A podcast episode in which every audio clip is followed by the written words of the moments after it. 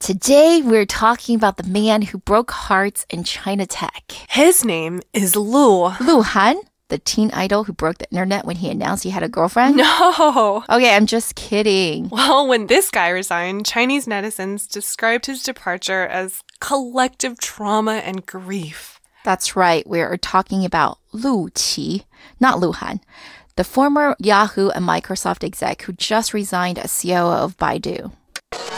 The president's key economic team goes to China. Uh, after a whole night thinking, I say I still want to do it.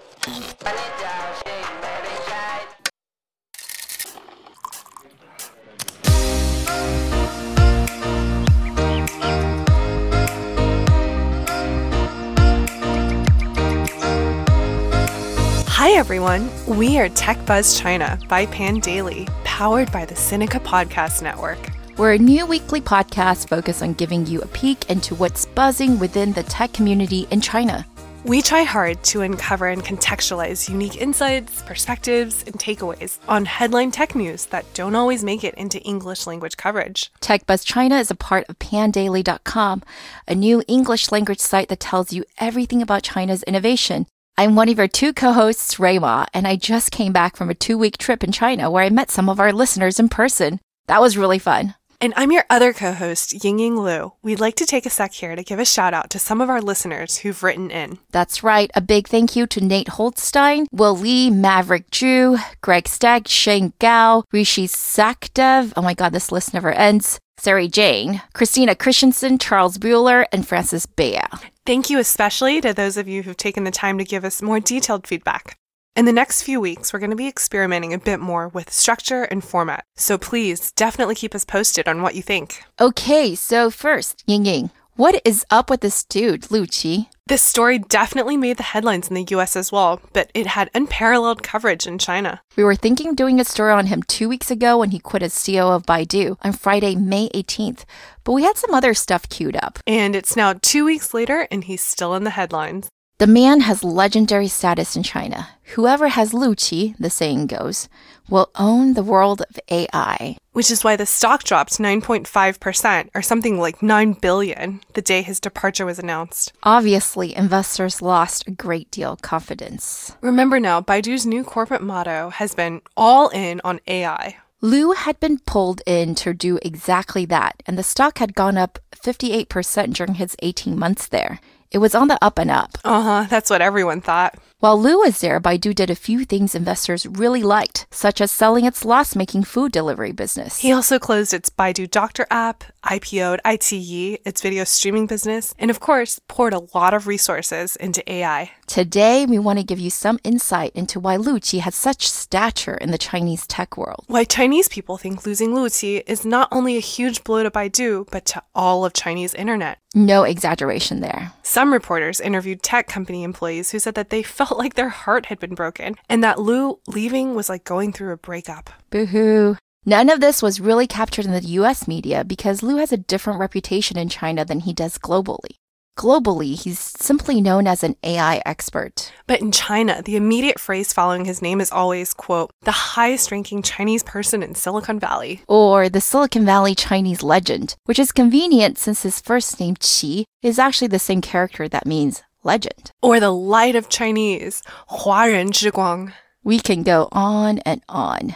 The Chinese have crazy affection for this guy, who came from nothing but overcame everything. His story is well known. He was born into a desperately poor family in Shanghai and had very little to eat growing up. Yeah, the Chinese media is always describing how short and skinny he is as evidence of his childhood malnutrition. Luckily, though, he was super smart and got into Fudan, a top 10 university in China, as an undergrad in computer science. And apparently, his work ethic was legendary even then. His favorite novel is the 10 volume Jean Christophe, which I'd never heard of until today, but his favorite quote is something like Life is a nonstop, heartless war. Completely by accident. He attended a lecture by Carnegie Mellon computer science professor and Turing Award winner Edmund Clarke at Fudan. His question stood out so much that the professor invited him to pursue a PhD in the US Gave him a full scholarship, and even waived the application fee, which he couldn't afford at the time anyway. though it was technically against the rules of communist China.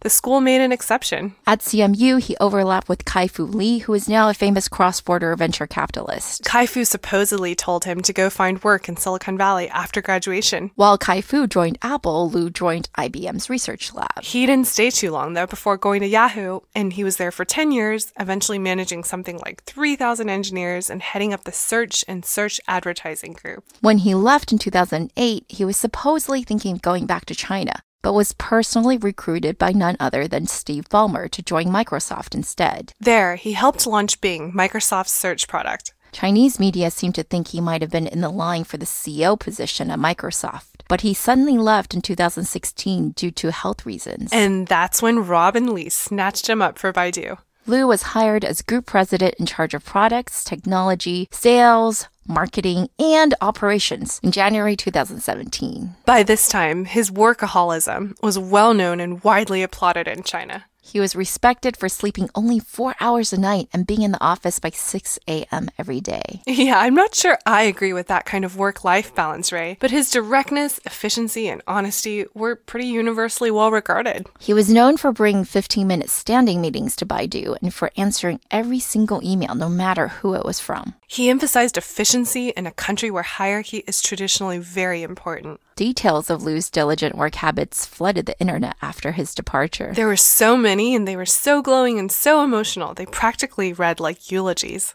And this is where I think it's super interesting. So, unlike the previous high profile Silicon Valley departures from Baidu and other Chinese tech companies, We're talking Hugo Barra from Xiaomi, yep, uh, Andrew Ng, also from Baidu. that's right, this one seems really to have struck a nerve with Chinese people. I think it's because of Lu's homegrown hero status.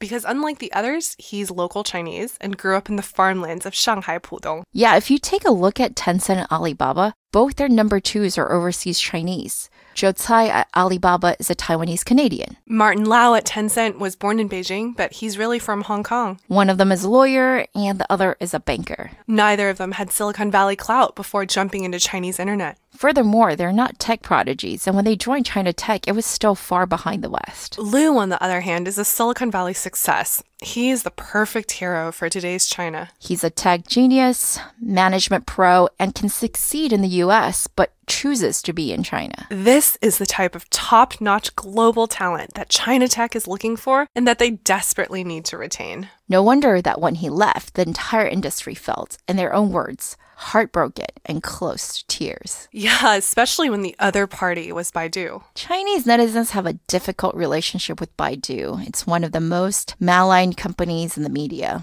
It's still not really recovered from the medical advertising scandals of a few years back, and it's just known for being a very typical Chinese company, very political. Game of Thrones style. Detractors say it's almost run like a family business by CEO Robin Li and his wife Melissa. No wonder then that when Lu left, rumors began circulating that he was ousted because he was on the wrong side of marital strife between the couple. Mistress and illegitimate children, blah, blah, blah. The public latched onto the rumor super quickly.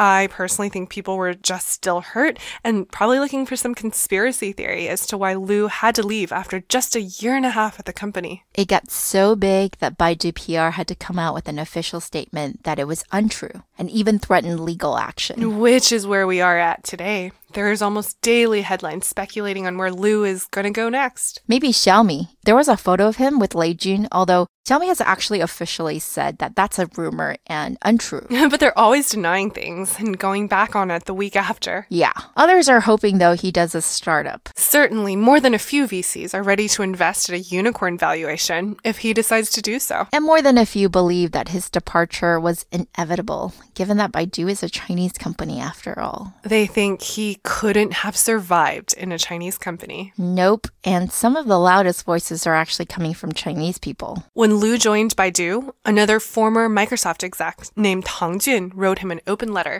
When this Tang guy joined Shanda, a gaming company that used to be listed in the US and was a big deal for its time, it was kind of the same thing. High level foreign tech exec joining a local Chinese tech company. But Tang was super pessimistic about Lu's future at Baidu. Yeah, he basically said, There's nothing you can do. It's not going to change. Your employees are simply not going to care because they're so used to listening to the big boss. In this case, that's Robin. And while he was cheering for Lu to make Chinese internet great again and gave him some tips, Such as making sure you don't step on Robin's toes. yeah, that obviously didn't work out. Sadly, and based on what I know about Chinese companies, it can be really hard to adjust. And given the amount of reorg Lu spearheaded, I'd imagine lots of people found themselves with new job responsibilities and titles, or perhaps without a job at all. right, he must have made a lot of enemies, maybe without even realizing it. Well, change making is always tough. Whatever happens, though, I'm actually quite optimistic about the Chinese internet industry after this incident. Yep, it was very revealing. All those qualities that Lu exhibited Work ethic, openness, lack of hierarchy, diligence, technical skills, focus on R&D and superior product. Those are the things that represent the best of Silicon Valley. And it seems that Chinese tech workers very much want the same in their own companies and leaders. I think the US and China have more in common than they may think.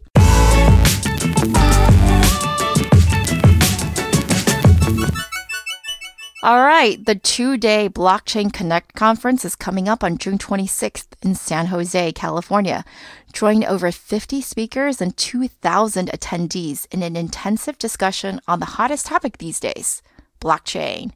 We've secured discounted tickets for our listeners.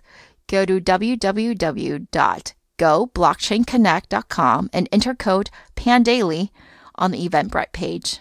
We'll see you there later this month.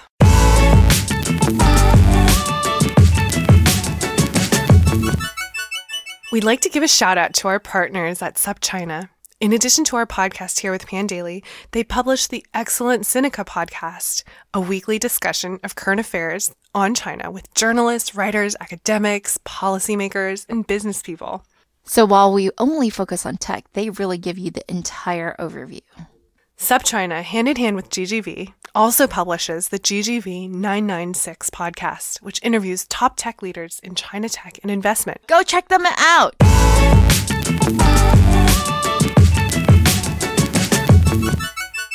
Okay, that's all for this week, folks. Thanks for listening. We really enjoyed putting this together and are always open to any comments or suggestions. You can find us on Twitter at the Pandaily, and my personal Twitter account is Rui Ma. That's spelled R U I M A. And my Twitter is spelled G I N Y, G I N Y. We'll be back here same time next week. Tech Buzz China by Pandaily is powered by the Sinica Podcast Network. Pandaily.com is a new English language website that tells you everything about China's innovation. Our producers are Carol Yin and Kaiser Kuo.